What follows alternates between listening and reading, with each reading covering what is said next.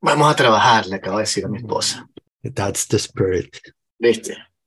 Caballo, una bestia del trabajo. Puedes decir a tus hijos que trabajas doble turno por su educación. No, que mi papá tenía un programa de radio y pensaba que era un trabajo. Será mitómano. El bicho era tan loco que no le pagaban y, y- y grabó como 200 episodios.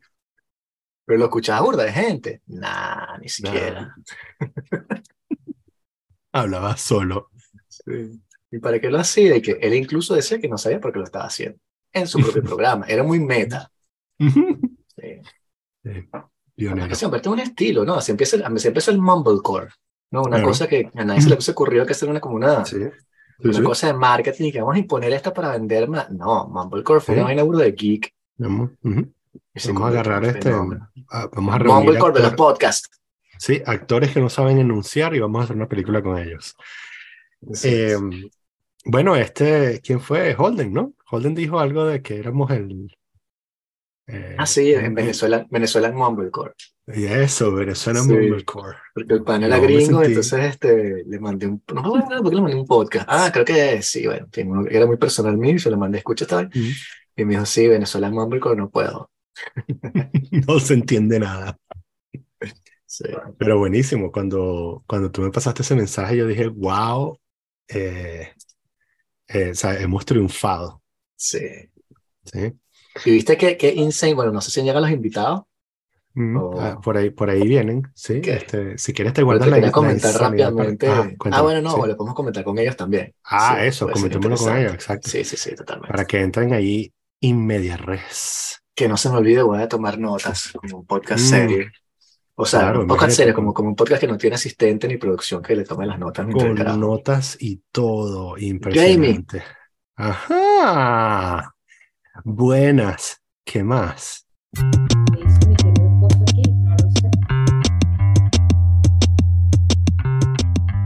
Obviamente, ¿qué carajo lo voy a escuchar? Si tenía conectado acá la salida del micrófono Eso por el audífono y el audífono por el micrófono, por supuesto. Bueno, yo, yo te voy a decir una cosa, Gerardo. Yo me cambié para mi audífono porque no, no supe hacerlo. Pero ustedes me escuchan bien, o escuchan mucho Sí, sí. eco, se escucha- No nos metamos con la, no nos metamos con, la gente que prefiere este, hacer eso, este, met- meterse los cables al revés, porque todo, love is love y todo el Sí. mundo tiene derecho a hacerlo. Sí, Claro. sí. Eh, ya, pero ya, yo creo que ya, lo- ya la reunión está oficialmente inaugurada, pero ya pasamos por la etapa de, Sí. del Science, ¿no? Ya estás ahí, me escuchas. Feliz Día de la Mujer a, a- a Andy. Ah, Sí, gracias, vale. Sí. No vayas a salir a decir, oye, guerrera. Luchona. Sí, o sea, yo, cuando, cuando estaba de moda Sí, Facebook, yo escribía bastante eh, mañana, poní que feliz próximos 364 Ajá. días del hombre. exacto. Super accurate. Está muy bien. Tú sabes que yo hoy, hoy, hoy precisamente pues, esa vaina, este, en uno de estos rants que uno se encuentra por todos lados, eh, me Mm. enteré hoy que había Día del Hombre y yo, ¿qué? ¿En serio No. eso existe? De verdad. Y es un día en noviembre. Eh, el, Alguien se lo inventó. ¿qué fecha fue que me dijeron? El, el 19 de noviembre o algo así. Vamos a ver. Día Aquí, aquí, sí. Es aquí, Día del Quiero saber qué Hombre. celebran. 19, 19 de noviembre. Eh, sí, aquí dice Día Internacional del Hombre, Mm. porque se celebra el 19 de noviembre. Y ya no lo voy a leer porque no me interesa, pero sé que Mi, mi hija mayor me preguntó ayer que cuándo era el Día del Hombre y yo le dije, todos los días son los días del hombre. Eh, Y es Muy que- o es que lo dudas. y por eso justamente Good el Día de la parenting. Mujer. Para recordarnos a todos que el resto de los días del año son los días del hombre. Es un patriarcado, como se le Ujú. dice. Sí. Y entonces, y, Exactamente. y entonces, y después Mónica Mira, este, comenzó una larga diatriba acerca de, de cómo, de que no solo era eh, para, para recordarnos que eh, las mujeres tienen tantos derechos como los hombres, y para recordar todas las mujeres que, que Claro. rompieron, este, salieron adelante y rompieron las barreras de género, sino también para recordarnos que hay hombres muy malos que les pegan a las mujeres y, y, las matan. Y dije, wow, eso, ¿sabes? That escalated quickly. esto, se, esto escaló, exacto. Sí, sabes que esa es una de las cosas más impresionantes que, que yo no sé, si, me, me, imagino que a ustedes también les pasó, pero tú sabes, entre todas estas cosas que, que se callan en, en Venezuela. Venezuela es, es, es, demasiado, yo siempre he dicho, es como, es súper mantuana, ¿sabes? Esa, esa, esa vaina que nos metieron en la cabeza de modernidad porque tú veías desnalgues y Margarita y tal, cuando sales de ahí claro. te das cuenta que es pura paja, ¿no? Entonces, este, por ejemplo, en Venezuela mm, es como esas familias donde no se habla de, de nada, ¿ok? Todo lo, fe, todo lo feo se calla y para mí me, me, pareció impresionante una vez que llegué acá a Argentina, por ejemplo, ver mm. la cantidad de, de crímenes mm. de, de, género, digamos, femicidios y, y, y acoso y ataque y, y, es terrible y, y te das cuenta que es que, que es que pasa en todos lados, sencillamente que donde tú viviste treinta y pico años de tu vida, no. esas uh -huh. cosas no se hablan. no se hablan, no se dicen, no pasan, ¿me entiendes? ¿Eh? Ahora recién más o menos nos enteramos porque, claro, eh, el cuento de siempre de las redes, entonces tú te enteras por allá que este año en Venezuela han matado a machetazos a no sé cuántas mujeres entre los Andes y, y, y los llanos y tal, y, pero y no cuentan las que pasan en las ciudades porque, bueno, quién sabe por qué será, porque sé que no son tan grotescas. Pero, pero aquí en Argentina es una locura, chamo, o sea, aquí fijo así mensual eh, que, a, que llegan a las noticias porque es un caso ya, coño, no sé, mm. sí, se, se de, de, trasciende por, por alguna razón que nunca es buena. Siempre porque fue horrible el modo en que mataron a la chama o porque eh, una chama desaparece sí. y descubrieron el cuerpo no sé cuántos días después en, sí. en, en, una bolsa, vainas así. Sí, exacto. Las que llegan a las noticias sí, ya son demasiadas. Bueno, no, no quiero ni imaginar que sentido, no nos enteramos. O sea, no avance, no, no escuchamos mucho de los casos, pero yo sí conozco gente que estaba trabajando en ONG y habían montado cosas como Cofavic y este y otras, otras cuestiones así. Uh -huh. Incluso hay una amiga que, que una tipa que estudió conmigo que estaba en la uh -huh. en el Ministerio de la Mujer y otra estaba haciendo cosas y cuando le con eran proyectos muy concretos. En fin, están tratando de hacer ciertas cositas, pero es cierto que cuando nosotros crecimos, claro. eso no lo había mucho. O sea, apoyo a uh -huh. mujeres embarazadas menores de edad o apoyo para. No, o sea, no se hablaba, era, para un coño se hablaba. La educación sexual para mí era que o sea, te dan un condón y ya, como no. buena suerte. Y que, ok, sí. ¿De acaso?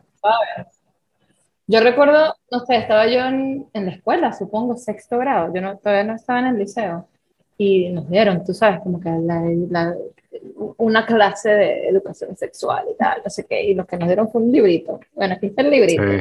Sí. Demasiada vergüenza para hablar de eso, Era, había demasiada sí. vergüenza y demasiado pudor para todo. Y Total. no sé, a mí me parece Porque que. Te agarraban un montón de preguntas. O sea, el librito me dejaba con preguntas, ¿sabes? Y es como, ¿y quién me responde esto?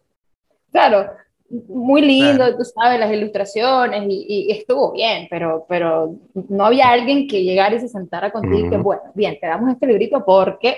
No. Tal cosa. Más bien estábamos todos como riendo y que, jaja, mira la foto sí. de la página 10, ¿sabes? y, como... eh, y en, la, en, el, en el otro sitio que vimos, aparte de acá, pues nada, o sea estás en el Deep South y hay un montón de temas que en realidad tú te enteras por las noticias, pero sabes, es preferible sí. echarle tierra y pasar a otras, a otras cosas, ¿no? Pero no sé, sí, Vicente, lo que tú dices, yo sé que en Venezuela lo que he visto yo es, sí, hay una organización, digamos, que, que parece ahí sí como, bueno, que ha, se ha mantenido mucho tiempo como, como, sí. como naciendo, pero chamo, es súper peludo, ¿no? Porque este, para poner, para poner un ejemplo así, o sea, no es que, no, no se habla porque hay una negativa del, del Estado y del gobierno en, en, concreto para hacer ciertas cosas, ¿no? Este, digamos, temas que no son solamente referidos a la mujer, qué sé yo, también, eh, digamos, temas sensibles uh -huh. en la agenda, ¿no? En la agenda política. Y hace un par de días que eh, está dando vueltas por ahí uh -huh. lo que le preguntaron a, a María Corina y que este, o que ella dijo, no sé si le preguntaron o que ella dijo, no, que iba uh -huh. con lo del matrimonio igualitario y la legalización de la marihuana medicinal, no dijo recreacional, dijo medicinal, ni siquiera dijo recreativa, dijo medicinal. Tiene mi voto. Y este, la discusión de la, del aborto y no sé qué. Y entonces, este, chamo, la reacción es, eh, fue, o sea, visceral, o sea, fue una vaina desproporcionada. Eh, a, niveles de, de que, eh, bueno, lo típico, empezaron a decirle a la tipa, eh, los socialistas vienen en todas las formas y, y, colores y tal, y yo que, ah, eh, verga, uno, no sé si te has enterado que los países donde menos derechos tienen las personas LGBTQ y las mujeres y tal, son precisamente los países que dicen ser socialistas o comunistas.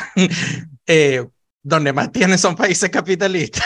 Número dos, eh, esa agenda por definición es la agenda liberal y yo creo que ese tipo jamás ha, dicho, ha mostrado otra cosa que no sea una cara o una tendencia o por lo menos un discurso eh, hacia esa parte. Entonces, es como que es difícil que en una sociedad que ni siquiera acepta esos, esos, eh, esos puntos, más allá de, recuerdo un tipo que decía, tenemos problemas muy grandes para estar discutiendo banalidades y yo, fuck, marico, para ti los derechos civiles son banalidades, qué arrecho. Hay, hay, una cosa, yo, yo creo que afortunadamente he leído más quejas sobre la reacción que reacciones. Em, y entonces me preguntaba incluso si, durante los cinco minutos a los que le presté atención a este tema, me preguntaba si estaba, si era todo el mundo pre-reaccionando a la reacción Ajá. ¿Sabes? Como diciendo, ahora van a salir y van a decir que me eh, o si de verdad hubo reacción. Bueno, pero por lo que tú estás diciendo, sí hubo gente que de verdad reaccionó. O sea, tú, tú, lo que tienes es que meterte en cualquier tweet que haya retuiteado el punto y exacto, ah, eso lo aprendí de alguien porque sí, yo no sé, yo no sé usar redes sociales, nunca leí los comentarios y ahí es donde está la sustancia. ¿Sabes? O sea, claro, sí, tú sabes, o sea, la, la, salsa está en los comentarios. Mm. Entonces te vas a los comentarios y ves una, una lista, o sea, tú puedes hacer scroll down, scroll down, scroll down y, vamos, las vainas que lees son terribles, o sea. Pero esto puede ser también este, la, la, la granja de bots en Rusia que está ahí haciendo su contenido diario, ¿no? Coño, bueno. Más que, más que reales venezolanos. No sé, a menos, a, menos, a, menos que, a menos que esos carajos, esa granja, no sé, siempre pone una foto de una gente que tiene la pinta que va a decir lo que dijo. O sea, yo creo que la inteligencia artificial quizás, no sé si tan allá está, ¿no? Sí, sí, sí. Es que, eh, bueno, pronto, ¿no? los prompts van a ser así como que, eh, créame una foto de alguien que diría esta, vaina, sí. Y entonces... Y, me, y me sabe mierda, güey. Yo siempre, yo siempre lo he dicho, chamo, yo confío y yo yo me voy y van con mis prejuicios porque a mí me han fallado una sola vez en mi vida. De resto, mis prejuicios no me han fallado nunca. Siempre digo una vaina y ¡pum! La vaina pasa. Y yo, bueno, ¿sabes qué? Yo sí escucho mis prejuicios. Fuck it. Es muy feo. yo he estado de testigo cuando él anda como que, yo creo que esto, yo no digas eso. Tienes que tener espacio para. La vaina al, rato, ¡pum! La vaina se cae por una parte. Sí, pero fíjate que estaba, estaba escuchando un podcast de Sam Harris, no me acuerdo con quién era, y el tipo de invitado, creo que era un psicólogo, que decía que tenemos que confiar en nuestros instintos y que y explicaba biológicamente cómo habíamos construido los instintos y cómo funcionaban de manera social, y te decía que estaban hechos para evitar peligros, etc. Pero que con todos estos rollos este, de justicia social y tal y qué sé yo, hace que la gente a veces se sienta este, racista si toma esta decisión u otra, o discriminatoria, y sin embargo, ¿sabes? Tienen razón y la roban, por ejemplo. Y que el tipo decía que, que, tenemos que tratar de tener esa discusión de manera abierta. Claro, esa, discusión es difícil, pero es cierto que los instintos, o sea, como dices tú, o sea, más vale respetarlos que no respetarlos. Sí, tal cual. O sea, si tú pasas, ya me pasa, yo paso y veo la foto y veo al carajo así, no sé, ve un tipo con medio como de perfil, canoso así como yo, en la foto está viendo hacia arriba, así como, está así como que viendo en, en 25 grados hacia arriba es el avatar, el tipo así, ¿no? Y entonces después tú, te, tú le das clic y, de las primeras líneas que te consigues, te consigues que una bandera de Venezuela ahí mismo, inmediatamente, y yo, ay, marico, vamos mal, vamos mal, vamos mal. claro. Mira, ¿vieron? No, no, no. Por eso es que me tienes a mí, para, para yo nivelar, ¿sabes? Eso, esos niveles de, de, Rigidez. No sé. De, sí, de, horror, porque a veces como, no, está muy feo, no, no pienso en eso, no, pero fíjate. Es la única manera de saber, porque si no, que me quedo aquí yo destacado, no voy a decir como el tipo de The Whale, porque ya hasta, hasta The Whale la están odiando, me enteré hoy. ¿La vieron? ¿Vieron The no Whale? He visto. No, bueno. Coño, entonces no vamos a hablar de eso, porque cualquier comentario que haga, lo que voy a hacer es meterle un spoiler a, la película. Pero bueno, sí. No, está pendiente. Hasta esa película le están tirando hate ahorita por más o menos esas vainas que, que tú estás diciendo. No es un montón de gente, es un grupo de gente. Y yo digo, wow. Yo no digo nada porque no, estoy en, no estoy en ese grupo. O sea, estoy gordo, pero no, no gordo como para quejarme por eso, ¿sabes? Entonces mejor me toque quedar callado. no.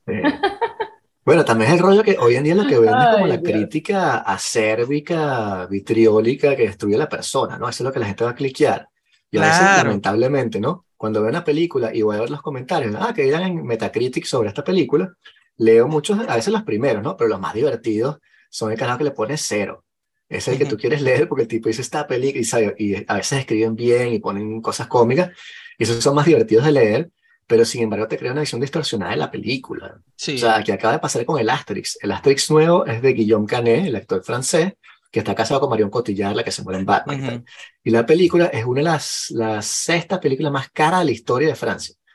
Que no es tanto, costó 65 millones de euros, lo cual aquí es como que, ah, pero Avatar costó 300 y tal.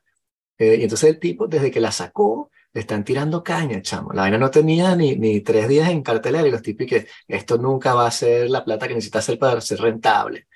Y entonces el carajo dio una declaración y sacaron la declaración de contexto. Y él es un chamo así muy afable y medio tímido y qué sé yo, es una buena persona. Y sacaron lo que él dijo de contexto, que era como que tienen que ayudarnos porque la industria está avanzando. Es una película que hicimos con puros fondos franceses. No nos fuimos para Luxemburgo, como muchas este, empresas aquí que pagan menos impuestos allá, contratan gente de Bélgica. Nosotros hicimos todo en Francia, filmado en Francia, nos costó burro de plata. Y coño, si la gente no la apoya, puede ser el final de este tipo de proyectos y tal. Ojalá vengan al cine. Y sacaron la de contexto y pusieron Guillaume Canet dice que su película va a salvar al cine francés. Así que, bueno, típico, sí. exacto, sí. descongelaron. toda la semana. Sí, ese, es, es, lo que está pasando aquí, porque el, el clickbait, mm, el, el clickbait eh, eh, es, es, el, es el nuevo orden mundial, eh, porque todo está determinado por el clickbait. O sea, ese es el nivel de funcionamiento. Y es una vaina que yo creo que la última vez que hablamos, hace dos años que hablamos por acá, a hoy, dos o tres años, verga, yo perdí la noción del tiempo con la pandemia. Ya va. Nosotros hablamos recién. dos años, dos años, sí. Ya no sé. Yo creo que eran eh, dos. En eh, cuestión de dos años pasamos de, de, lo que es el, el, lo que llamaba este artículo en The Atlantic, The Grandstanding, que es, eh, el artículo se llama el, el, La psicología oscura de las redes sociales, creo que se llama el artículo. Es un artículo que no ha perdido para nada vigencia, es lo que más ves hoy.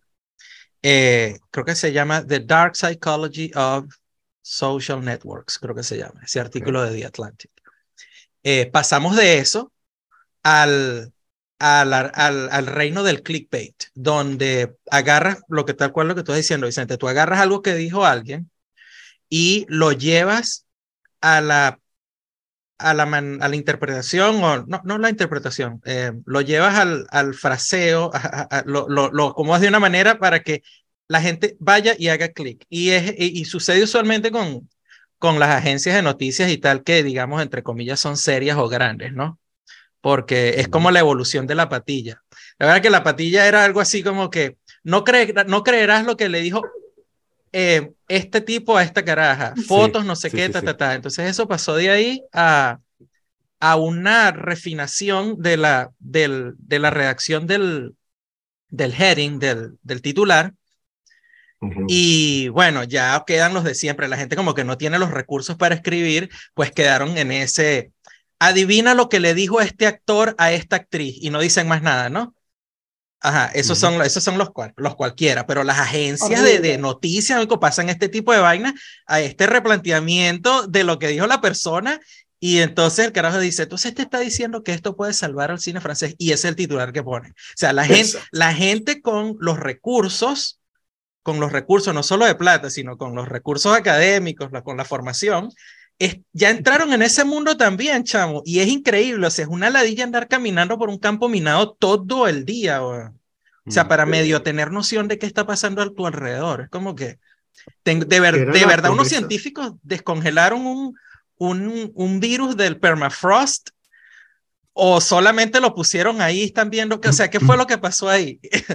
claro que hace dos años nadie le hubiese parado bola esa noticia, pero ahora post-COVID, coño, vamos a poner así grandote y en rojo. Descongelaron un virus que estaba dormido hace cuatro mil años. Ese es el titular, tal cual. pero, pero, el, el, clickbait tiene, o sea, el clickbait tiene 10 años, 12 años, ¿no? O sea, el, término. claro, el, término eh, existe, pero creo que... O sea, ¿cuál es la diferencia entre eso y lo que hacía Huffington Post hace 10 años?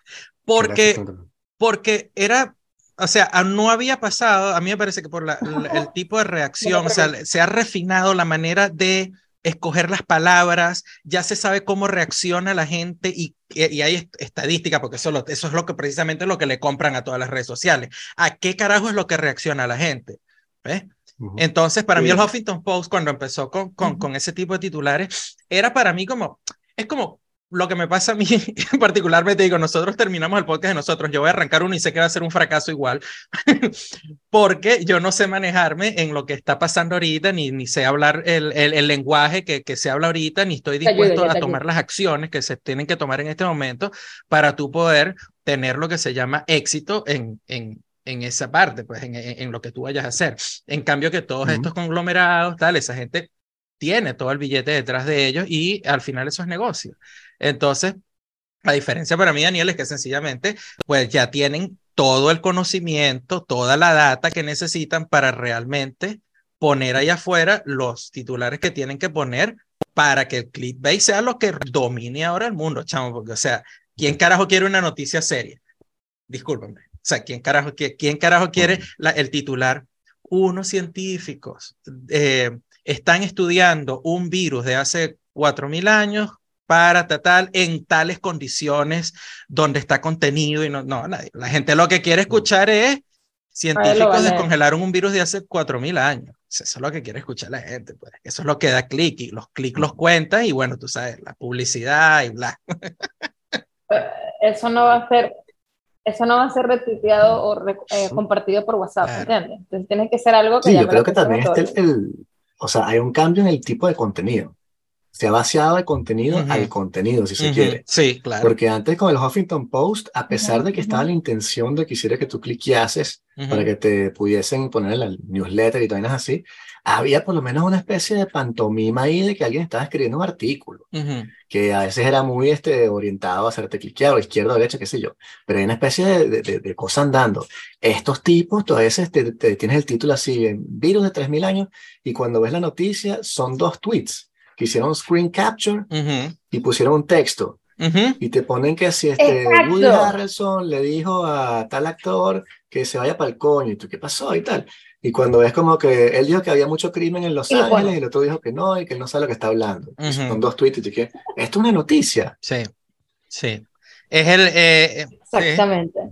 Tal cual, pasaba no, para tu ¿Sabes que una, de, una de las vainas más de pinga cuando tú, tú cuando vas a la universidad y le, de verdad le paras bolas a, a, las clases y te das cuenta como que hay, hay una manera de conocer, o sea, nosotros somos demasiado básicos como humanos y tenemos una manera de conocer.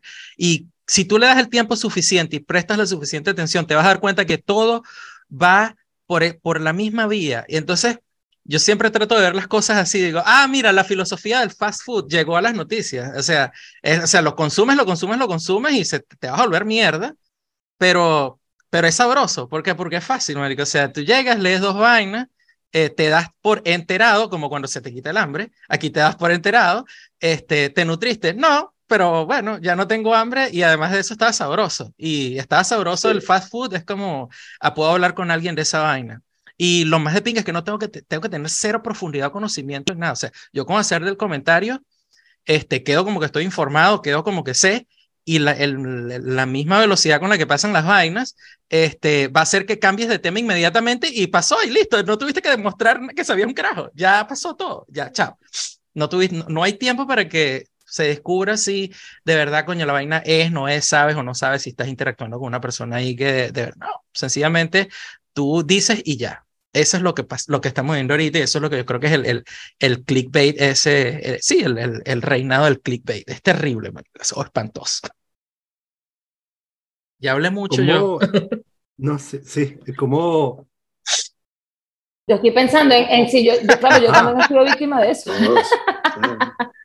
¿Sabes? Porque es como, porque depende de qué tema. Yo no, o sea, si es un tema que realmente a mí como que me va y me viene, y yo digo, bueno, pero esta gente está hablando mucho de esto, que hay que, hay que enterarse. Me tengo que, de verdad voy a, parar mi día una hora enterándome de esto. No, no quiero. Quiero saber como lo más interesante. Y a lo mejor caigo en ese tipo de, de, de, páginas y digo, coño, pero esto no, esa vaina me gusta a Twitter y que me, ¿sabes? Pero, pero funciona para la gente no interesada. Realmente oye, Vicente, te estás orientado por los algoritmos, ¿no? Vicente, una pregunta. ¿Ah? Tú, tú que te fuiste de Twitter, ¿cómo es la vida por allá? La vida es mucho más sabrosa. Muy linda, imagino. No, pues sí, sí, o sea. Pero ido, sí, sí, tengo, una, tengo una aplicación que me publica directamente ahí cuando yo publico algo en mi Substack y después me meteré cuando eso, cuando me mandan un vínculo, porque en el Slack de la empresa te mandan links y tal, tenemos canales ahí random. O a veces me mandan vínculos a otros panas y le doy clic y bueno, vas a Twitter y ves la noticia, pero no me meto para nada a leer o a, pues ni siquiera la respuesta. O sea, es raro que des la respuesta. A veces me meto a los DMs porque o sea, hay gente que escribe nada más por ahí. Para decirle como que, chama, no me escribes por aquí, escribes por otro lado. Pero igual Facebook también. Facebook que la otra vez me metí, tenía tiempo y tenía un mensaje a una persona hace como seis meses. Y qué coño, qué chingo. Pero bueno. Facebook es realmente la máquina del tiempo. A mí me pasa igual. Y es como, mierda, esta persona está hablando de qué es ¿Qué Es como ver una página de MySpace. Me meto muy poco y es, es raro. Que, que, wow, ah. este pana tiene MySpace. Sí, es realmente es la máquina del tiempo, total. Te sientes en, otro, en otro lugar del. Yo me pregunto dónde está la, página de Geocities. Que fue una vaina que yo abrí al principio de internet, te regalaban páginas gratis, pero era de Geocities. Imagínate que yo sé que yo sé que estás hablando, pero nunca llegué a verla.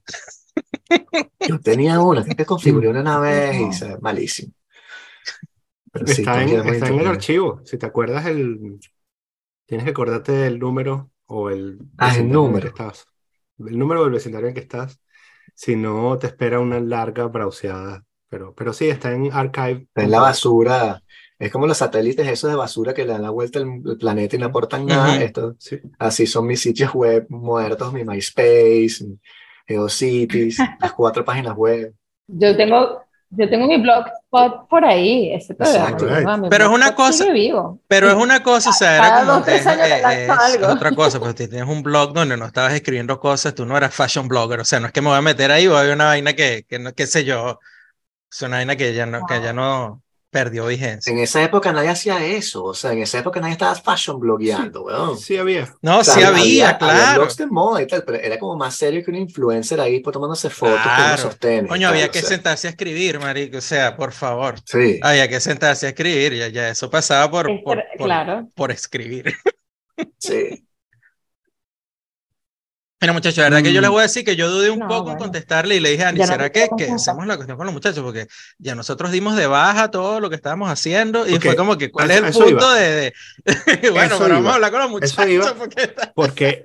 sí, de hecho, de hecho tengo, eh, eh, bueno, no voy a contar porque esto no es un podcast serio, porque tengo dos preguntas. La primera es, de, hecho, quería capturar el, el comentario del voleo porque mm, eh, yo que tengo como no sé, como 15 episodios atrasados, eh, hoy, no cuando los invité, hoy me di cuenta, hace una hora me di cuenta, de que habían publicado el último episodio, que no he escuchado. Ajá. Y eh, quería preguntarles por qué y si, o sea, también me pueden decir, anda y escucha el episodio porque ya dijimos lo que teníamos que decir. Pero, fine. Y... Okay. No. muy bien. Van a escuchar el episodio porque... Este, sí, no. Si pueden hablar de no, si les provoca hablar de por qué, este, sí, me interesa. Estoy buscando una salida. Ah, esa, esa la pregunta este podcast, entonces me interesa. Ah. Me interesa. no, la salida sí. fue muy orgánica. Fue Terminamos en, términos amistosos. Caminando por aquí, por una de las calles de Buenos Aires, Gerardo me pregunta, mira, ¿cuándo vamos a grabar? Y que, y hay que grabar, o sea, de verdad hay que grabar. Yo, no, yo, creo que eso ya murió, Gerardo. El último, el, el, el último episodio que, que hicimos, el, el, título era, este podcast tiene que morir, ya eso es una muerte anunciada, ya está, ya fue. Y él y que, se quedó callado, no me dijo nada, se quedó como pensando y después a los días me dice, pero yo creo que hay que poner, o sea, hay que hacer uno de despedida, pues por lo menos. Y bueno, dale, está bien. Pero fue como, mira, ya, ya fue, ya está. Ya no, yo creo que hubo, sí. no fue tan, hubo una parte, pues. hay una combinación grande ahí de, digamos que cuando tú te conviertes en freelancer y estás trabajando básicamente desde tu casa todo el tiempo, eh, te va, se te van muriendo como las anécdotas, ¿no? Eh, porque dejas de tener contacto con un montón de cosas que están por ahí. Eh, sí, tu vida se vuelve mucho menos, digamos, entretenida o qué sé yo, ¿no? Y esa era básicamente la, la, digamos, la comida del podcast, era eso, ¿no? Eh, mm. Y, coño, digamos que hay otras vainas que, que te das cuenta también, pero que son demasiado sórdidas de la manera que te das cuenta, porque una vez más te vas enterando tipo por televisión o solamente por redes sociales, entonces eh, no había como que sabor para hacer las cosas ya en, esa, en esa parte. Mm. Y, coño, también tienes la otra parte del, de que, coño, tenemos que coordinarnos los dos para grabar. Eh, digamos que los, la manera en que estaba construida la dinámica del podcast dependía muchísimo de, de, de que estuviéramos como de ánimo los dos para hacer las cosas. Y era como que, no sé, chamo, ya yo estoy aquí, no sé por qué, entonces el domingo se me costaba demasiado sentarme a, hacer cualquier cosa. El sábado no quería sentarme a grabar un carajo, el sábado quería yo irme a cualquier sitio por ahí, entonces por, por ahí iba la cosa. Además que ustedes saben cómo es de intenso Gerardo, o sea, ya tiene como cuánto, como media hora hablando, así de intenso todo el tiempo, y es como, marico, yo, yo no quiero tener un podcast para hablar tanto de intensidades, vamos a hablar de cualquier estupidez, no me dejas, ¿sabes qué? Vamos a dejarlo hasta ahí. tú quieres tu, tú quieres tu podcast intenso, haz tu podcast intenso. Yo, I'm out. Chao. Sí. Así que bueno, la que dije, pero, pero yo, las escuché, yo las escuché en el podcast de, de Elon Musk y estaba fino, o sea, no me pareció tan intenso sea... No, pero Andy no maneja eso. Mira, tú quieres que te diga una vaina. Entonces, cualquier noticia que tú puedas enterarte por cualquier lado, Andy nunca se entera porque el algoritmo, el algoritmo, ese Skynet, conoce ya a Andy de tal manera que Skynet ya sabe que Andy no quiere saber nada de eso y Andy no sabe nada de eso. Andy sabe, no sabe absolutamente nada es como Por ejemplo, el, eh, eh, Skynet le dice a Andy, cuando Natalia Lafourcade viene a Argentina, a mí no, a mí Skynet me dice que unos mapuches le prendieron candela, claro. A mí el Skynet me dice que unos mapuches le prendieron candela a una vaina cerca de un lago en, al sur de Bariloche. ¿Entiendes? O sea, no puedes vivir así. No. Mm. Es demasiado. No, también tienes que. Loca. Tienes que saber decir adiós, ¿sabes? Tú tienes que saber decir, coño, cuando ya la vaina no está, no, no, es como que vamos a hacerlo, pero, pero bueno, yo te acompaño, yo te, yo te hago ahí, yo te hago el mm. coro, pero ya. Ese era, yo te hago el coro, pero ah, no, hacerle el coro Gerardo, yo te acompaño. No me gusta cantar en esas notas. Entonces, yo no sé nada, pero yo te acompaño. Básicamente fue eso. Pues, sí es verdad que si, si es una cosa, si es un comentario sobre current events, yo sí puedo ver que llega el punto en que hay fatiga porque dice, eh, además todo va mucho más rápido que la velocidad que tú puedes sostener grabando un podcast sin que te paguen, ¿no?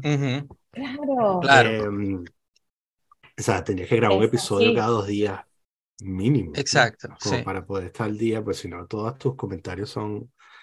Pero, pero por otro lado, lo que quería resaltar era como digamos, comentario de pana, em, esa, e, esa descripción de eh, cuando tú trabajas de freelancer, ta, ta, ta, ta, eh, tu vida, ¿sabes? Como que tienes menos eventos significativos con el que tú puedes compartir en un podcast.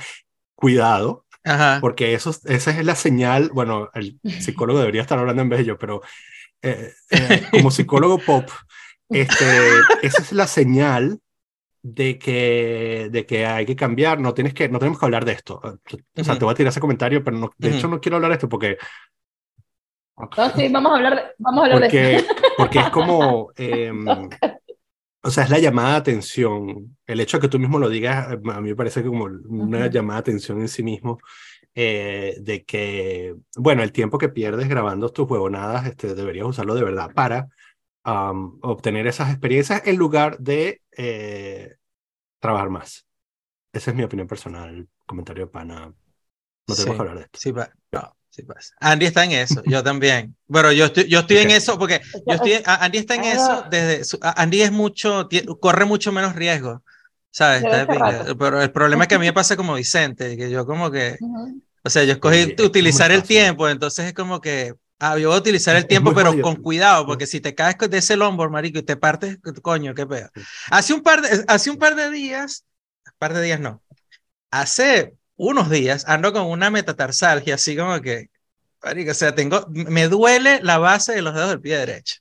Y es una vaina que yo y que mm. cuando en mi vida sea, cuando en mi vida yo, cuando en mi vida yo esto, y viendo el longboard ahí, y yo, maldita sea, no me puedo montar, pero así con R, maldita sea, no me puedo montar en el longboard, coño de la madre. este, y sí, Daniel, es exactamente eso, porque hemos, hemos, nos hemos dado cuenta de, de que hay que diversificar, coño, o sea, tienes que, que, diversificar las cosas que hace. pero sí, pero coño, Andy le cae de piño porque Andy se pone, Andy hace sus vainas de pintura y tal, y ilustraciones, y, yo siempre ando buscando caer medio un sitio. Un café, lo dejo solo. Por ahí que me voy, a, sí, me voy a caer de esta vaina.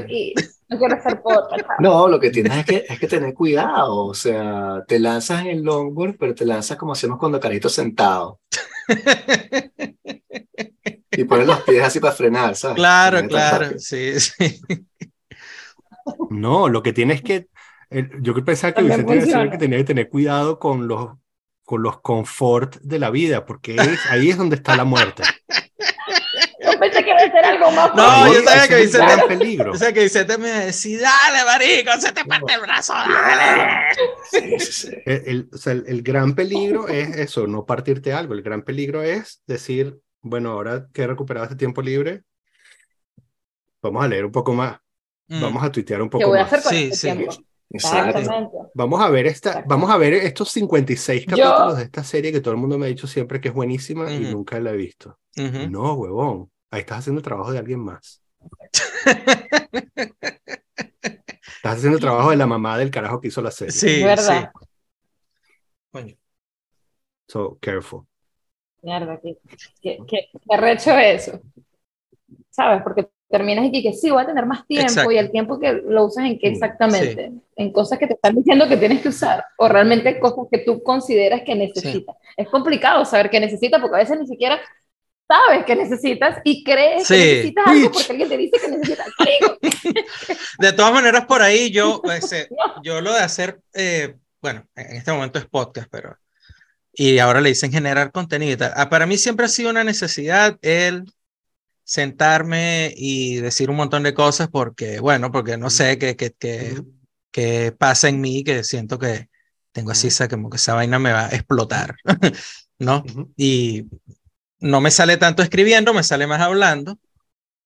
Eh, y bueno, eh, yo sí pienso en algún momento regresar a, hacer un podcast, pero digamos, toma, eh, retomar aquella, aquella cosa que dice alguna vez que se llama Quien puede interesar y, hacer quizás un par de episodios yo solo, porque quiero realmente, sí, empezar a conversar con gente en ese espacio sobre temas que este, puedan o no puedan interesarle a la gente eh, pero de una manera bien relajada. Y, pero quiero hacer un par de episodios yo primero, por si, por si alguien no me conoce o no me, no me ha escuchado nunca, no quiero yo invitarlo o que venga a hablar conmigo y que después, coño, esa persona ya que bola, yo no me metí a hablar ahí y, y qué bolas, porque ese carajo yo no, yo no comparto nada de lo que ese carajo dice, ¿sabes? También me mm. parece que hay que tener ese tipo de responsabilidad en ese sentido. ¿A cuántos días crees tú que estás de hacer bailecitos en TikTok? No,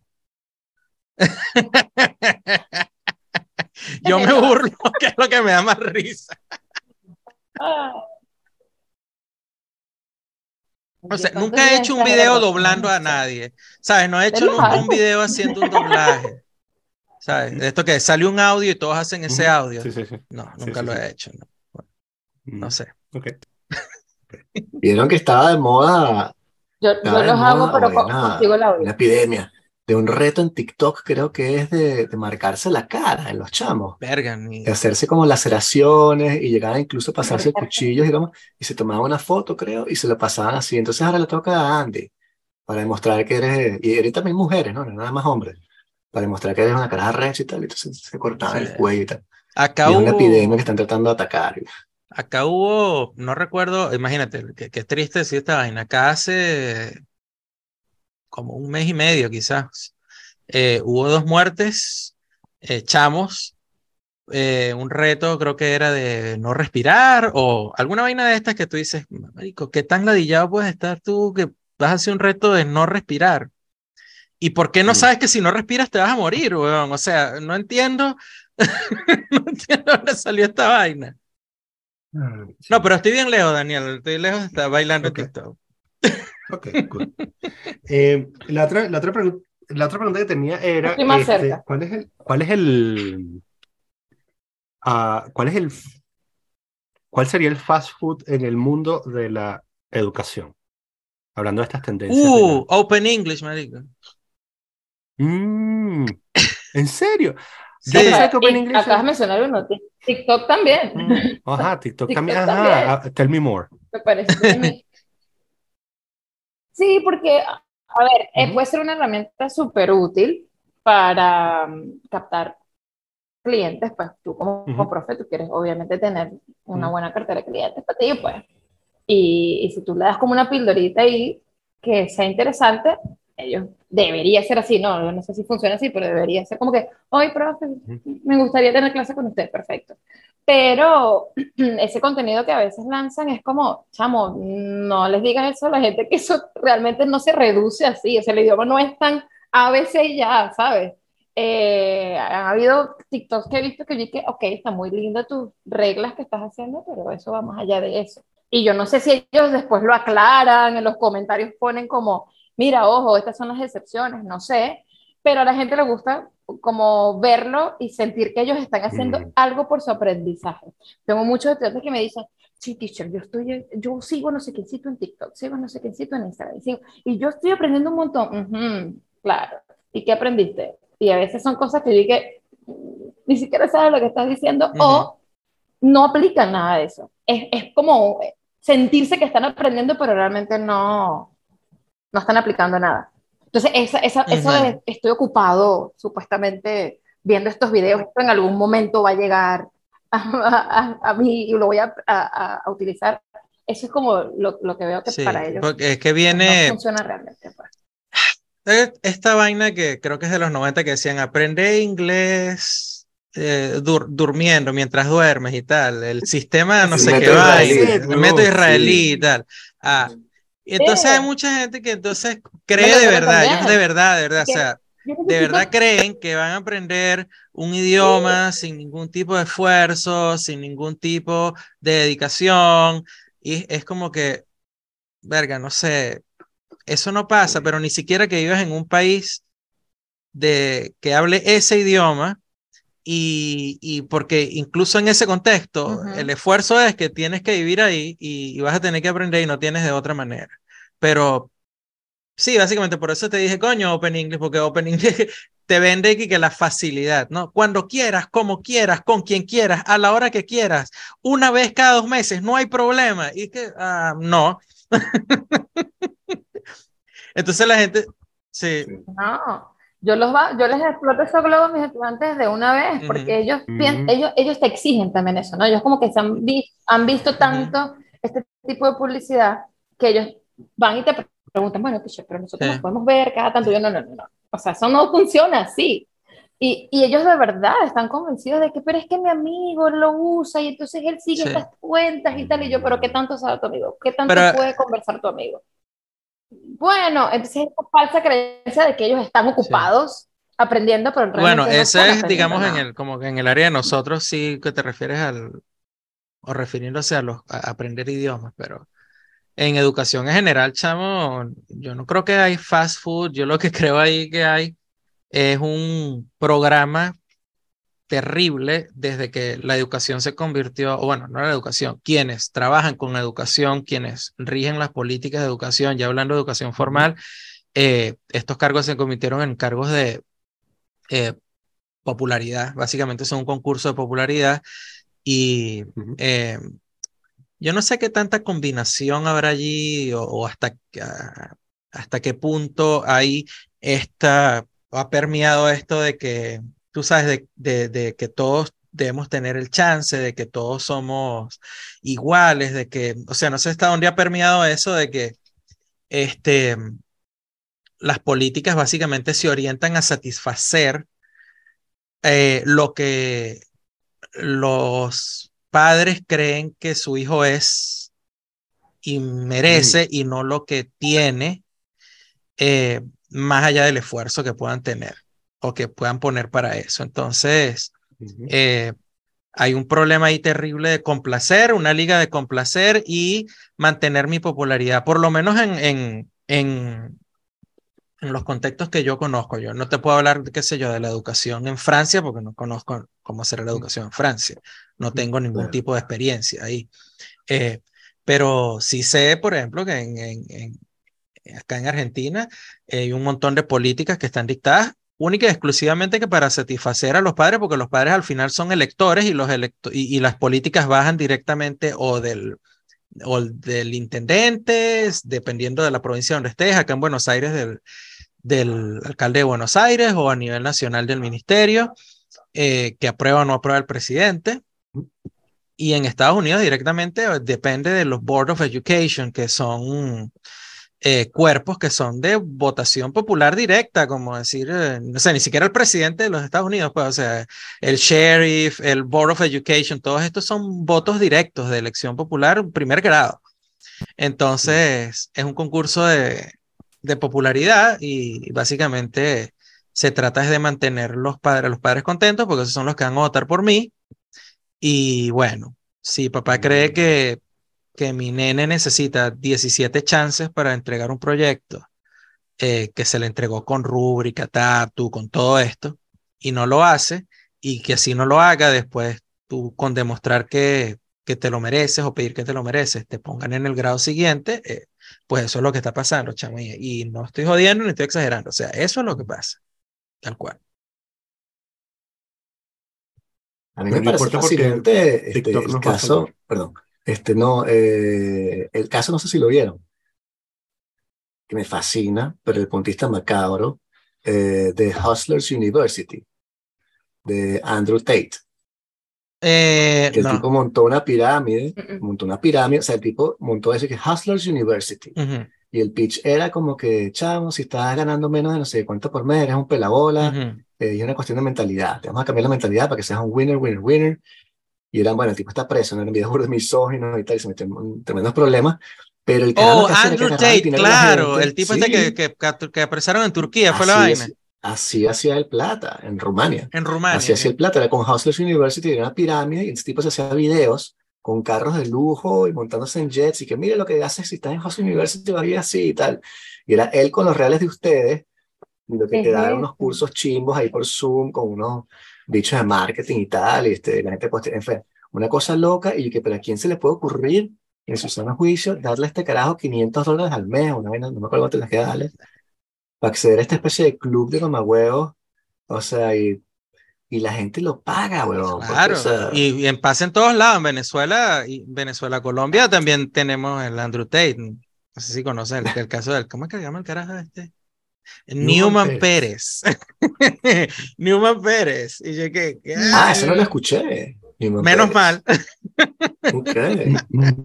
Este es un carajo que en sus inicios, por ejemplo, publicaba en Instagram, eh, te alquilo tu cuenta de Bank of America. Te pago 200 dólares mensuales si me dejas usar tu cuenta. Y yo, ¡ah! Eso es un crimen federal, mamá huevo.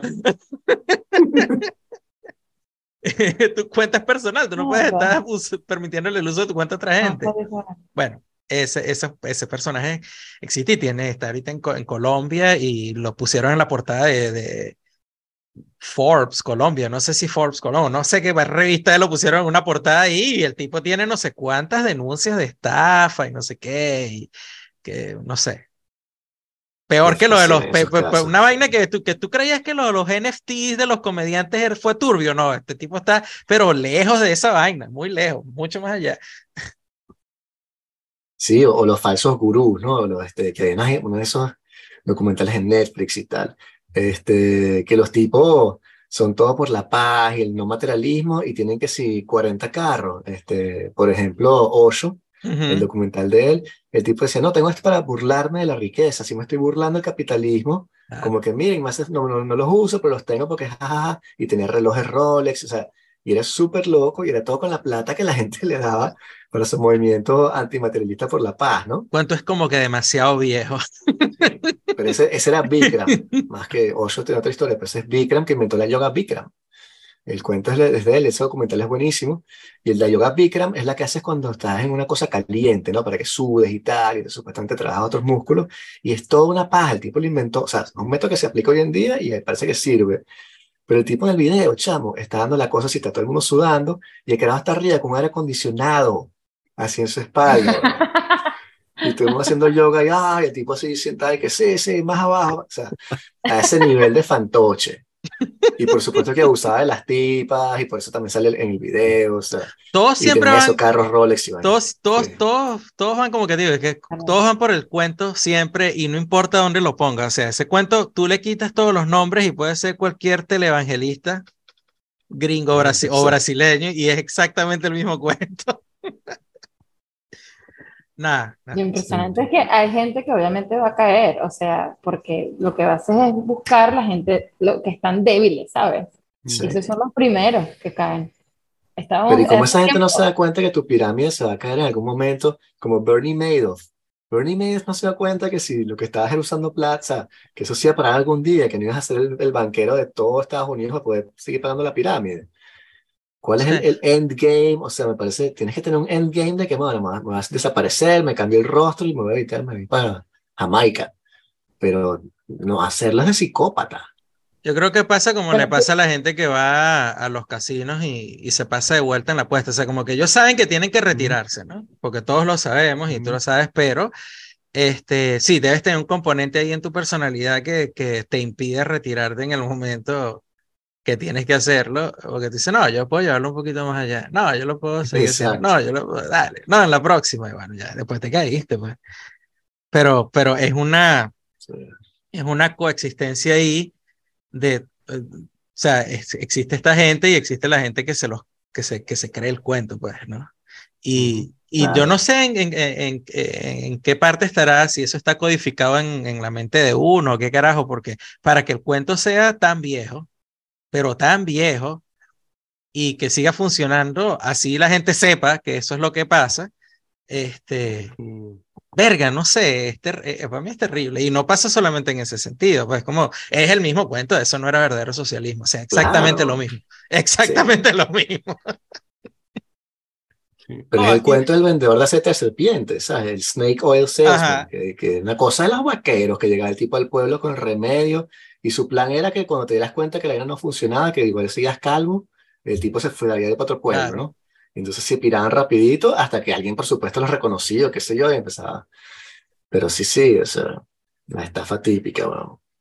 También es que la, esperanza del, del ser humano eh, es, es, muy poderosa. Por eso la gente se cura de cáncer. Ajá. la gente se cura de cáncer por esperanza y cae cae en estafas y lo pierde todo por la misma razón, ¿no? sí creer. Quieres creer, exacto.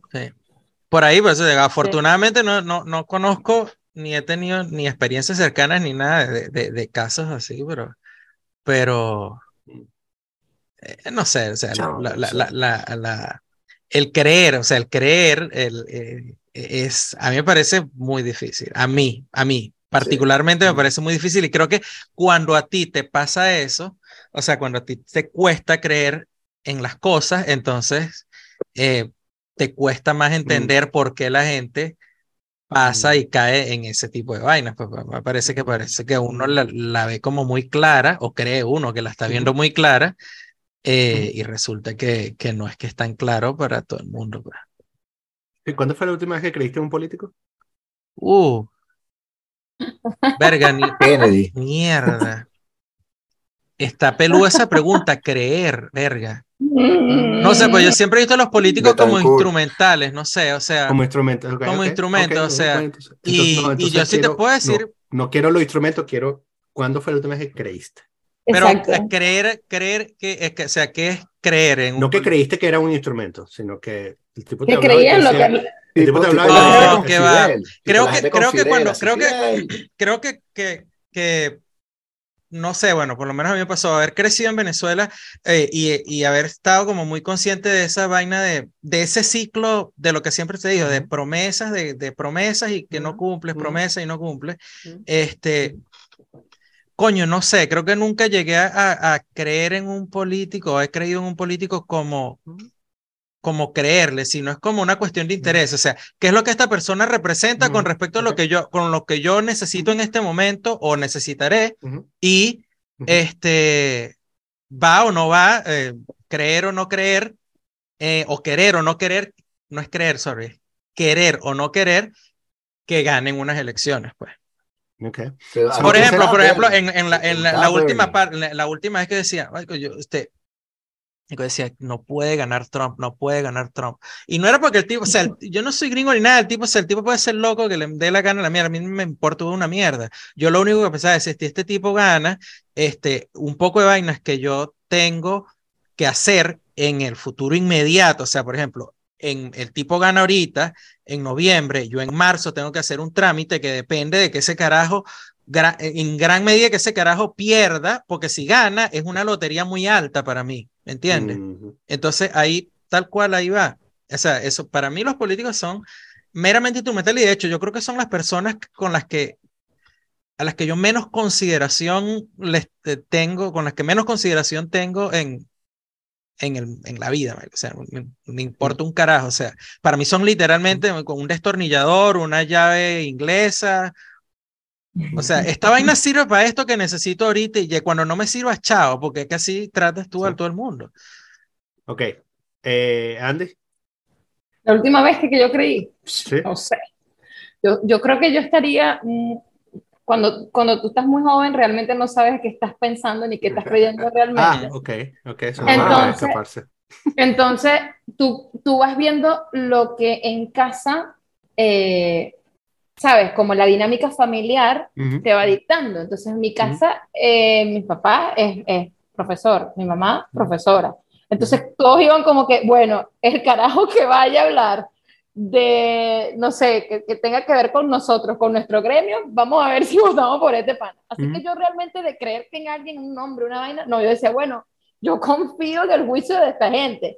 Una vez que tú creces y que después, bueno, ya estás, ya estás entendiendo cómo es la dinámica, pues pasa mucho esto que dice Yera, que es como, verga, me cuesta creerte, loco, pero vamos a tener que ir por aquí porque, bueno, o me cuesta creerte, pero necesito tal vaina, ¿entiendes? Así que no sé, yo creo que la última vez, no sé, estaría muy chama como para decirte, creo que creí, yo creo que creí en lo que mi mamá y mi papá pensaban, ¿sabes? Eso. Es difícil. Todos estos son los elementos con los que uno construye eh, un estado clientelar. Solo quería ah, señalar eso. Sí. Porque, o sea, porque este sentimiento puramente transaccional entre, entre los ah, creadores de políticas públicas y los ciudadanos eh, es lo que termina eh, produciendo engendros em, como los que nos gobernaron antes de que llegara Chávez. Y son los que terminan creando monstruos este, o sea, crearon estos fetos y luego crearon este monstruo. Claro. Em, porque el tema también es que em, luego de que tú vas defraudando a la gente progresivamente y vas rompiendo la promesa transaccional, eh, por un asunto de costo hundido, de que tú crees, bueno, yo sigo creyendo en la democracia, sigues teniendo la esperanza de que va a llegar un tipo que de verdad va a representar el cambio. Y si tienes la mala suerte de estar mal cableado en un momento débil, eh, jodido económicamente, puede llegar un tipo eh, como Chávez y convencerte de que está diciendo la verdad. Claro. Y entonces, esto lo traigo a colación porque he leído cada locura que yo digo, por Dios, ¿en qué universo vives?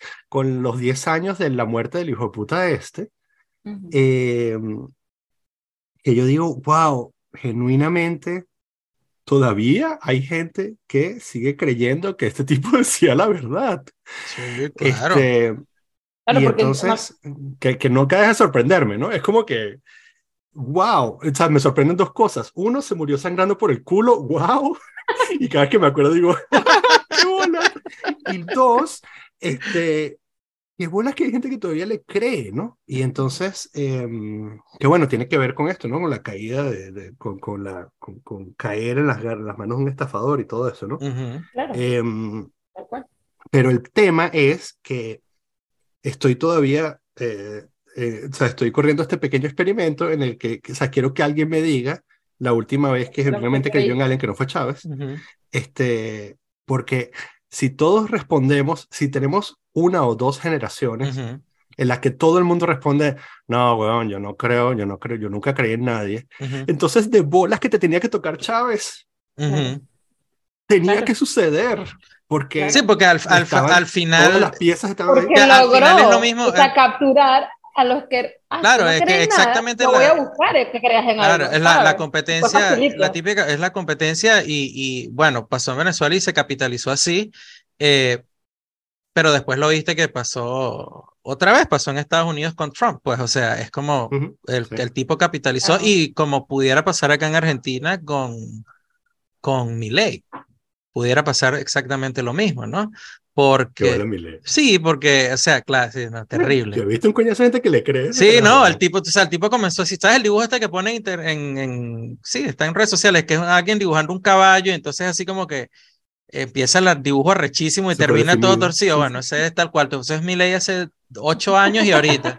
O sea, así va, así va el cuento, ¿no?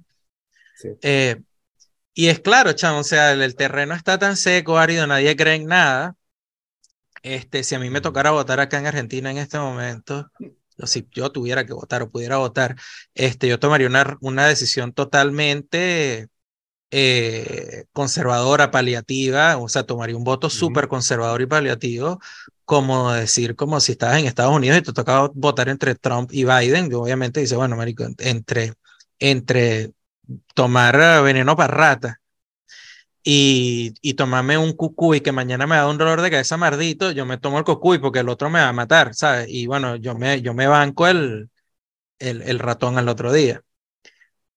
Y aquí yo creo que me, me tocaría, o sea, cualquiera que fuese el candidato tipo que viniera por esa, por esa vena de, de lo que fue el, el, acá le llaman el pro, no sé, qué nombre tendrá ya, que es básicamente el ala con la que estaba Macri, votaría por eso, no porque los tipos, igual, no porque los tipos me caigan bien, ni porque crean lo que dicen, ni nada, sino porque me parece lo menos loco que puede haber entre un panorama que ya conozco de Venezuela y un panorama que ya conozco también eh, de Estados Unidos. O sea, me, lamentablemente me tocó estar en los dos sitios durante las dos mierdas locas, ¿sabes? Eh, y entonces es como que, mira, amigo, mientras no se sabe qué hacer, lo mejor que podemos hacer es esto. No, no, no se puede inventar otra vaina. Y eso a mí me parece una parte demasiado triste porque al final, y precisamente creo que lo comentaba hace un par de días, uno termina siendo y estamos viviendo en, una, en un mundo donde sí, todos estamos secuestrados por eh, básicamente lo que son el poder político y detrás de eso eh, el poder económico real, poder económico, no, no, no, no el carajo que, que sobremarca un precio, no, no. Digo, los carajos que realmente condicionaron el mundo para que nosotros paguemos para vivir aquí. Un caballo no paga para vivir el grupo De Bilderberg. Me vas a tener que explicar eso, no sé qué carajo Pero ah, es... la reunión de bichos, bichos ricos y tal. Ah, bueno, entonces... Se reúnen, sí, sí. Bueno, entonces cuando tú dices, Marico, no es posible que, o sea, después de no sé cuánto tiempo de, coño, de historia, tú sigas dependiendo, o sea, tú vayas un día a decidir quién coño se va a encargar de la administración del edificio y tengas que votar entre el carajo que se roba la, los, los, los, implementos de, de, limpieza y se va para el coño, el edificio se pudre y el carajo que se roba pero deja menos de lo que se necesita y el edificio está limpio pero medio limpio y está hediondo. O sea, esas son las opciones que tiene. No hay más. Y si sales un, día tú a tratar de limpiar con otra gente, te van a matar coñazo en el pasillo.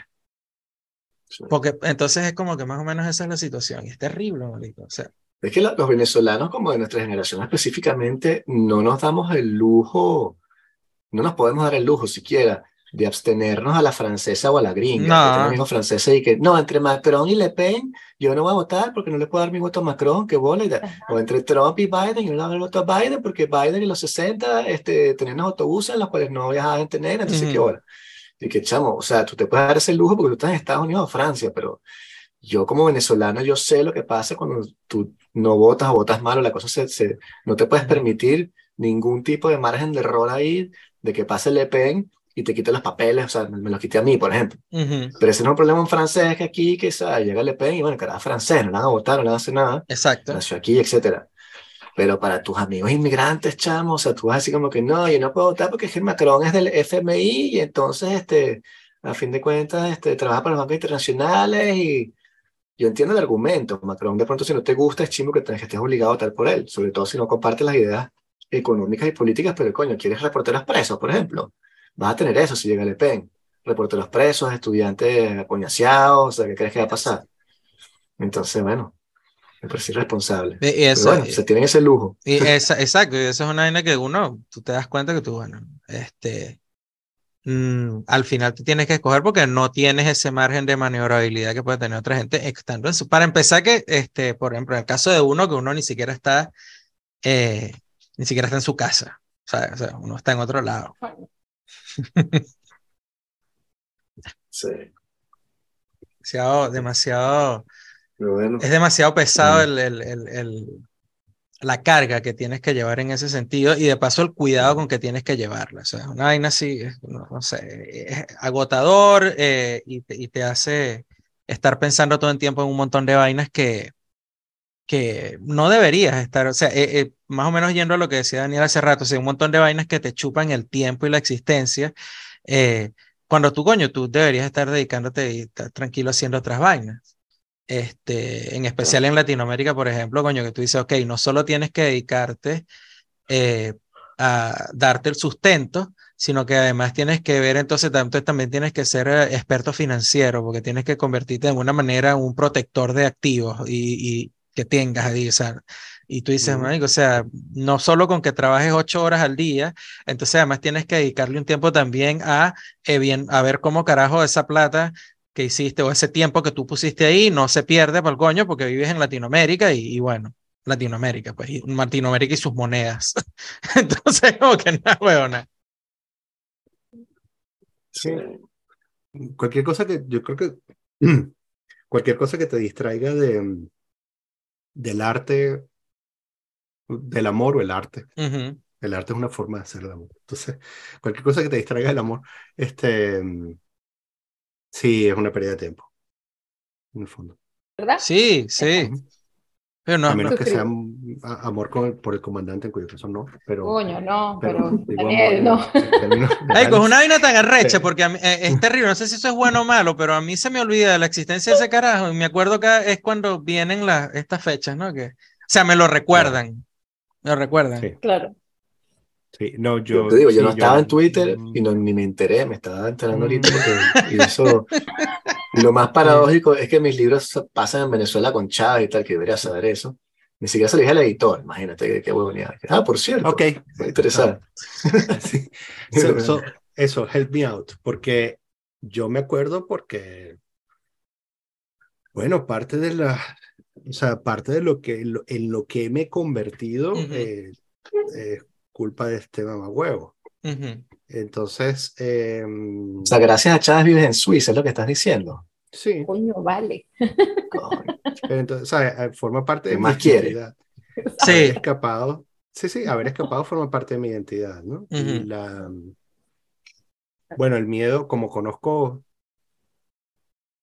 a cuántos pasos tengo que dar para llegar a la precariedad total, eh, también, o sea, este, vivir en pánico constantemente, bueno, es un peor mío, pero vivir en pánico constantemente, a pesar de que iba ahí con la montañita, este, o sea, esta sensación de que, de que estoy a cinco meses de, sea, siempre estoy a cinco meses de, de tener que devolverme a Venezuela.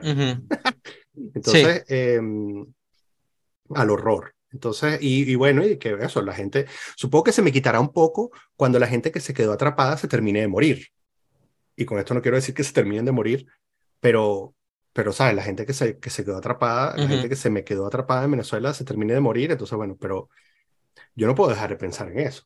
Claro. Porque es parte de lo que soy, me lo recuerda, hay, hay huevonadas que me lo recuerdan todos los días. Claro, o sea, yo creo que si te devuelven a Venezuela, o sea, tú estás todo con pánico ahí de que vas a ir al horror, y a los tres meses, estás ahí con unos panas tomándote un whiskycito en una terraza ahí en su casa y tal, y al día siguiente vas a una playa y dices, coño, esto no es tan malo. Sí.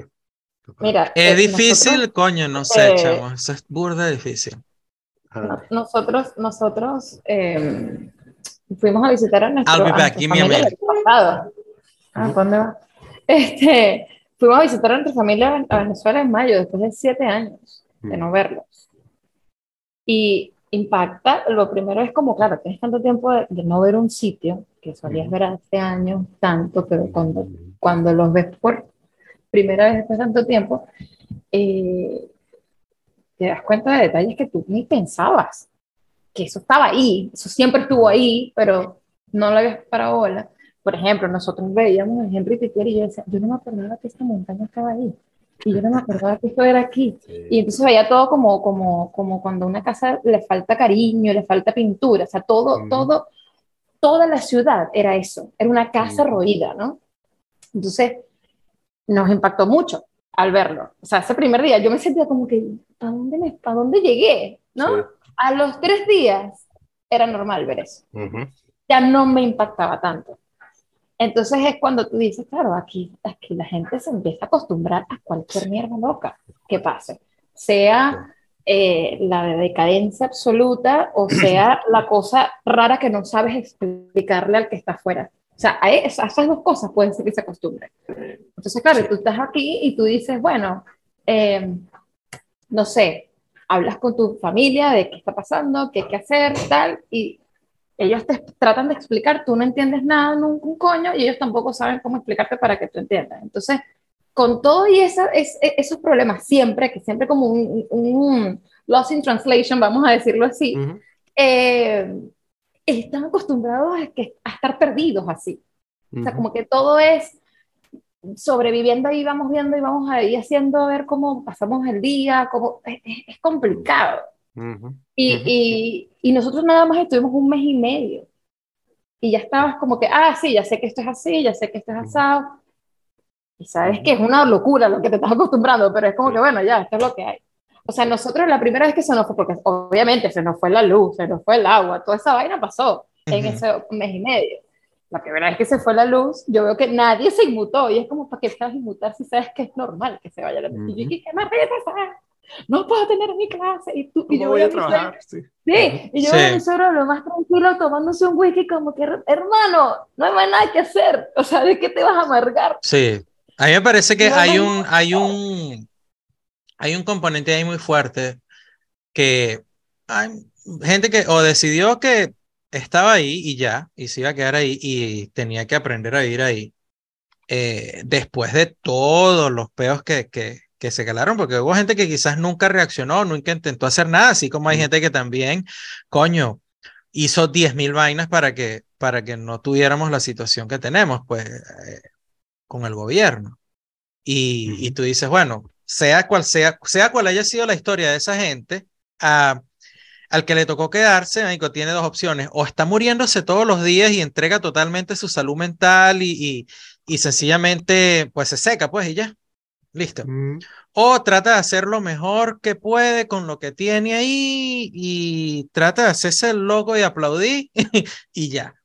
Me parece eso.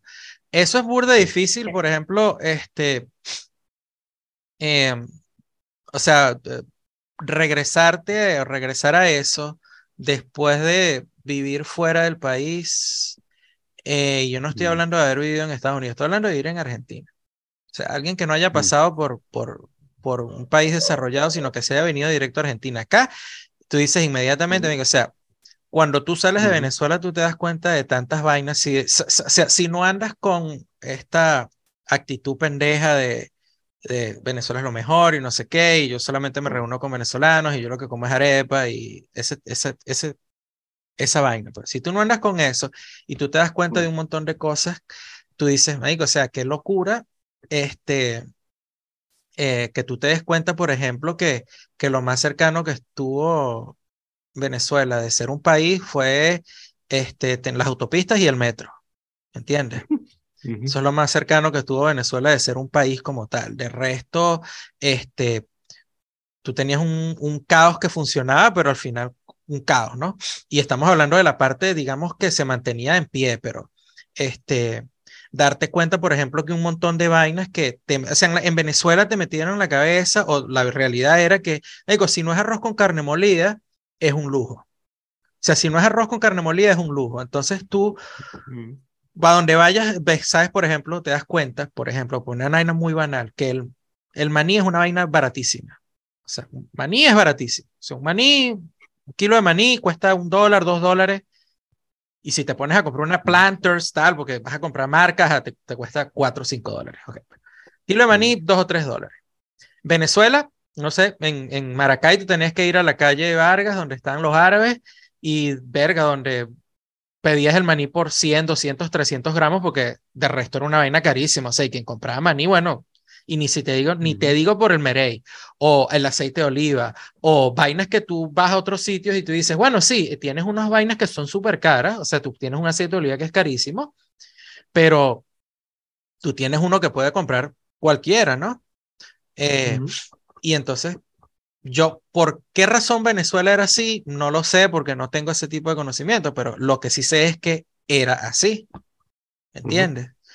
eh, y tenías una selección muy poca. Ustedes son de Caracas, ustedes, coño, quizás tenían otra realidad, pero yo viviendo en Maracay, por ejemplo, yo decía, bueno, este, había restaurantes donde tú podías ir a comer lo que tú comes típico en un restaurante estándar, que sí, unas carnes, pollo, pastas, X, ese tipo de vainas, pero tú hablar de, qué sé yo, restaurantes, eh, no sé, coreanos, de comida coreana, de comida tailandesa, o qué sé yo, eh, que, haya, que haya un concierto, que, o sea, lo que es, lo que es, digamos, una vida estándar.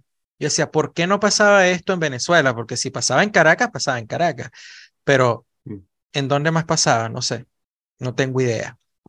Entonces, imagínate, si ese, si ese es el estándar que yo conocí y por suerte, por suerte, chamo, yo siempre digo a la gente, yo salí de Venezuela y yo no salí de Venezuela como un inmigrante, yo salí de Venezuela con una oportunidad laboral y me convertí en inmigrante fuera de Venezuela. Pues estando fuera de Venezuela, el país se convirtió en invivible. Y, no, y volver no fue una opción. Mm. Así yo conocí esa Venezuela que tiene todas esas vainas que ya cuando tú las sabes te dan arrechera. Yo no sé cómo podría estar yo ahorita allá eh, sobrevivir los primeros tres años, porque ahí está la clave, sobrevivir los primeros tres años si vuelve, porque ya estuve en un país y ya estuve en otro y me doy cuenta que pasan tres años, en mi caso, no sé en general, pero en mi caso pasan tres años para yo empezar a ver como normal o empezar a olvidarme de otras vainas y empezar a vivir realmente adentro de donde estoy en ese momento. O sea, lo que te toca es hacer lo que muchos panas hacen allá, es estar en su burbuja, porque ese mes y medio nos dimos cuenta que obviamente la gente sabe que están todas estas, la falta de un montón de cosas y ellos dicen, bueno, nosotros nos toca resolver. Bueno, aquí se va la luz. Bueno, nosotros tenemos una planta, en mi casa hay una planta. Y es como yo estoy en mi burbuja, allá afuera no hay luz, pero en mi casa sí. Eh, no, aquí se va la luz, bueno, yo tengo aquí una, una cisterna, una vaina, una cosa, y, yo, y en mi casa no pasa eso. Entonces llega un punto en que la gente obviamente no se quiere ir si logra como que satisfacer lo más, lo más inmediato. Trabajo desde mi casa, busco el servicio de internet que pueda pagar y que obviamente allá el internet es una mierda, pero si lo pago con, bueno, no sé, busco la manera de, conseguir el, el, más decente, trabajo desde allá, me pagan en dólares y estoy en mi burbuja, no me quiero ir. ¿Entiendes? Pero sal, de esa burbuja y tú dices, maldita sea, ¿y qué hago? No hay más nada. no, hay, no hay otra vida, no hay una vida fuera de tu casa. No. Vacila, por ejemplo, yo que vacilo lo de la cerveza artesanal y llegué, ajá, yo vacilo lo de la cerveza artesanal. Yo estoy en Maracay, me tengo que olvidar de eso, me que olvídate de eso, vuelvo al ron. Y ya yo tengo 43 años, no puedo estar tomando ron. No, pero en, los bodegones no hay cerveza artesanal, o sea. No, en los bodegones lo que venden es Heineken y te lo quieren vender como que te están vendiendo, no sé, Sierra Nevada, una vaina así. Te queda, ah. amigo, Por lo menos en Maracay, obviamente. yo no tengo ningún tipo de, no sé absolutamente nada de lo que pasa en Caracas o Valencia o Maracaibo mm. o Puerto La Cruz, porque no fui, pues, o sea, yo no fui y, y a estas alturas tú tienes todos estos feudos que es como que, mm, no sé qué pasa aquí o aquí allá, o sea, quién domina Caracas, quién domina Maracay, quién domina tal, entonces, ¿sabes? ese señor feudal tendrá, bueno, Valencia es Drácula, pero este, Marico, ¿estás pillado eso? Bueno, Venezuela llegó a un punto, Marico, en que un tipo que en realidad empezó creyéndose Drácula y después Bruce Wayne es gobernador de un estado, weón. Y el tipo tiene una marca persona que tiene que ver con que él es un murciélago o vampiro, todavía no sé. Brother. Let's talk about fucking surrealism. Like, qué maldita sea um, sí. sí, eso. le echas ese cuento a García Márquez y el tipo dice, ¿qué? Que el gobernador cree que. Mierda. Coño, se me fue esa. Sí, sí tremenda idea. Pero sí, eh, esto, por cierto, episodio 115 de eh, Te Guste o No Podcast. ¿Ah, ¿Sí? Eh, sí, todo esto. Entonces, se los recomiendo a los que están viendo ahorita. Eh, bueno, vamos a ir cerrando, muchachos. Chicos, sí, eh, hemos, hemos, llegado a esa hora. Sí, ustedes están que 11, 11 y 20, ¿no? Allá ustedes. Sí. 11 y 20, sí. Sí, ya. Este, bueno, ya es hora. Más o menos la diferencia horaria que tiene Andy con, con las llamadas que, que, hace cuando le toca llamar a. Andy está trabajando también como asistente virtual, asistente remoto, es la vaina. Uh, y entonces a veces le toca llamar que estamos en Argentina, que la vaina está en un catch, está, está, está, así en la barriga de Sudamérica para acá, y le toca ese aquí que Arizona. Está para el otro lado como cuatro horas por allá botada la vaina. Y Andy que, coño, te voy a llamar ahorita que ya es mediodía. No, la vaina son las seis de la mañana ya. Mira, y, y eso, eso funciona. Bueno. Se vive bien. Me funciona. en Argentina sí. En Argentina. bueno, pero por eso, obviamente, eso, eso es justamente lo que pregunto. Sí, bueno, y pero, pero te toca hacer lo que, lo que Gerardo comentó hace rato de, coño, ¿cuánto es que, dónde, por dónde es que tengo que hacer la vuelta? Tengo que preguntarle a este pana que me pase la plata aquí, que tengo, chamo, que estrés. Claro, porque también vivimos en un país, claro, porque si tú eres, no, que seas, Bueno, Argentina. Porque estamos en Argentina. Bueno, tienes, bien, tienes el upside y el downside. Tienes el upside que es que, bueno, acá haces fiesta si tienes dólares y cambias, pues. Haces rumba, marico. Eh, pero bueno, tienes que, tienes que pasártela de cómo carajo los, tengo acceso a eso. Por lo del control de cambio. Pero ¿y como cuánto necesitarías así por mes? Si tú dices como que me quiero ir para Argentina, este, sin el alquiler, digamos. Sí, verga, sin alquiler.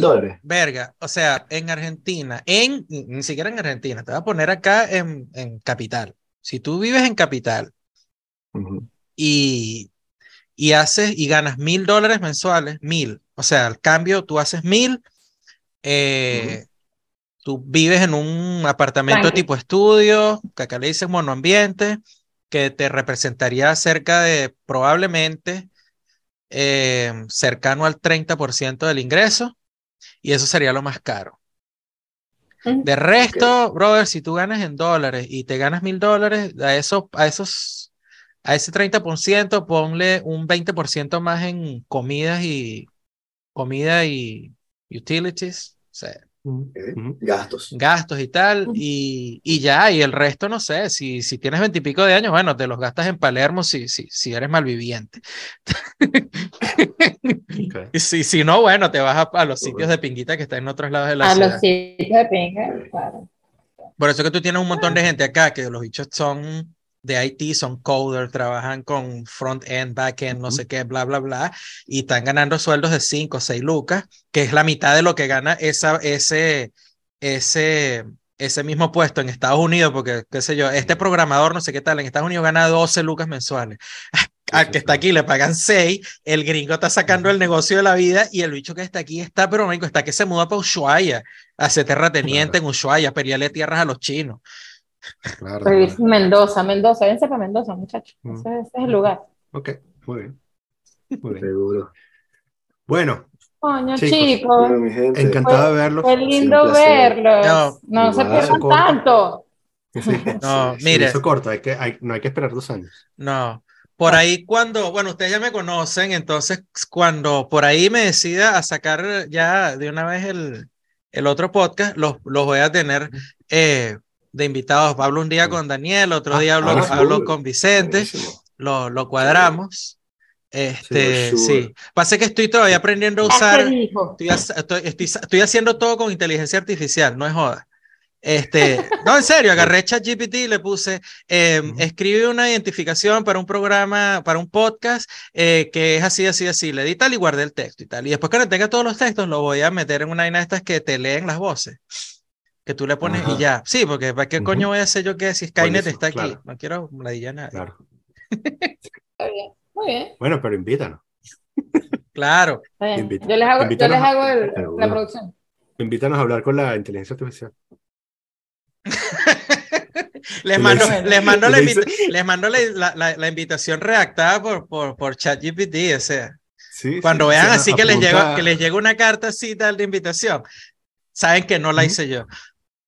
De una... Tú apuntas al, al, al ¿cómo se llama? Este, apuntas a ChatGPT a tu Twitter y entonces creas el podcast más angry de toda la historia. Claro. El, podcast en español.